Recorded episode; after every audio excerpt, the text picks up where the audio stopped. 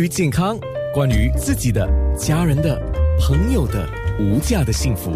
健康那件事。嗯，你先把自己照顾好，就有能力去照顾你的家人啊、那怎么把自己照顾好？刚才我们提了两个部分嘛，一个就是自我保健，就是 self care，这个是每个人都要做的。然后再来呢，就是如果需要用药的时候，呃，有一个概念叫 self medicate，就是自我用药，就是自我药疗，差不多等于是自我用药吧。嗯，对，那今天有药剂师吴谢颖，我们当然要提了啊。虽然它是一个大势所趋，将来大家就好像我朋友跟我讲，在国外看医生是很贵的，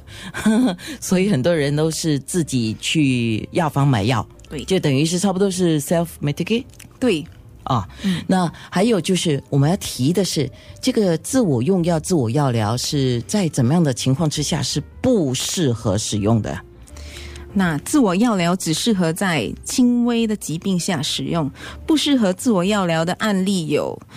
一、慢性疾病，例如气喘、高血压或者是糖尿病，这些病人必须要定期向他们的医生跟进他们的病情，以确保他们的病情得到控制。如果他们没有仔细跟医生跟进的话，或者是做出药物剂量的调整呢，这有可能会造成一些严重的副作用。二就是细菌感染，一旦发现可能有细菌感染的现象时，例如流脓、肿、泛红、疼痛、灼热感或者是发烧，就必须马上看医生，以确保病情得以控制。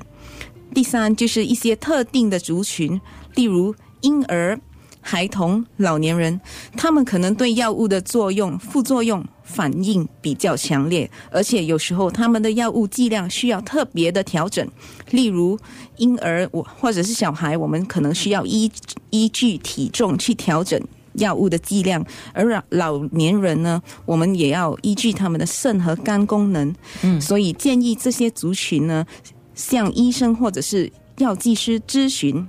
除了刚刚所提到的三点，如果您有以下的症状，也必须立刻去看医生。比如说，嘴唇呈现蓝紫色，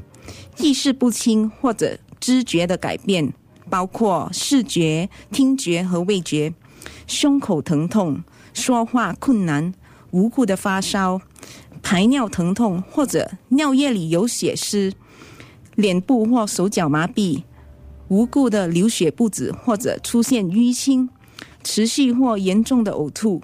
感染或发炎的症状和皮肤或眼睛泛黄。那如果您有以上我所说的症状，记得马上就医。是，所以你刚才特别提到了高血压这个问题，还有就是那个慢性疾病，比如说我们讲有些人可能就是有气喘什么的，他可能对可能一些概念里面呢，他们会认为说，呃，我长期都在服用这些药，那这些药用完了之后，我就直接去买药。也是差不多等于是自我药疗了哈，那这个部分自己要非常谨慎，对不对？对因为你可能病情已经减轻，或者是病情加重，对你自己不知道。对，因为人的身体本身跟着岁月的流逝，哦我们的身体也会有所改变。也不是说可能一两年前或者是三年前我一直在在用的一样的药，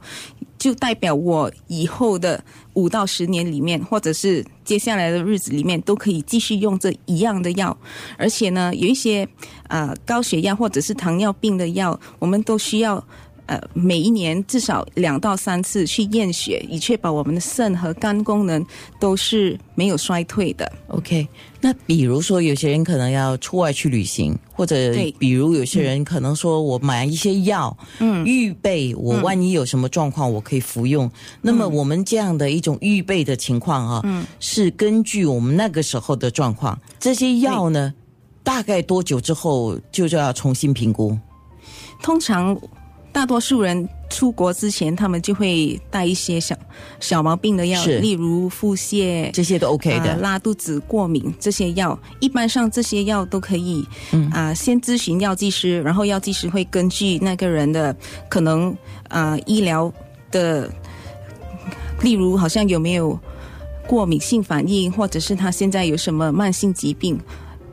药剂师就会让做一些那个人建议对对症下药，或者是做做出一些建议。那一般上这种药超过三到六个月，可能还要重新评估。哦，嗯，OK，对，所以对不是一包药走天涯。对，而且也要注意药物的有效日期。哎，这个、嗯这个事情你提醒过哈，但是我们始终认为它是干的东西，应该不会有问题，所以我们有时候把那个包装都丢掉了。对，啊、对，是包装这个事情，嗯，不是说你看它包装美不美，当然包装都经过设计了，这个是我们不在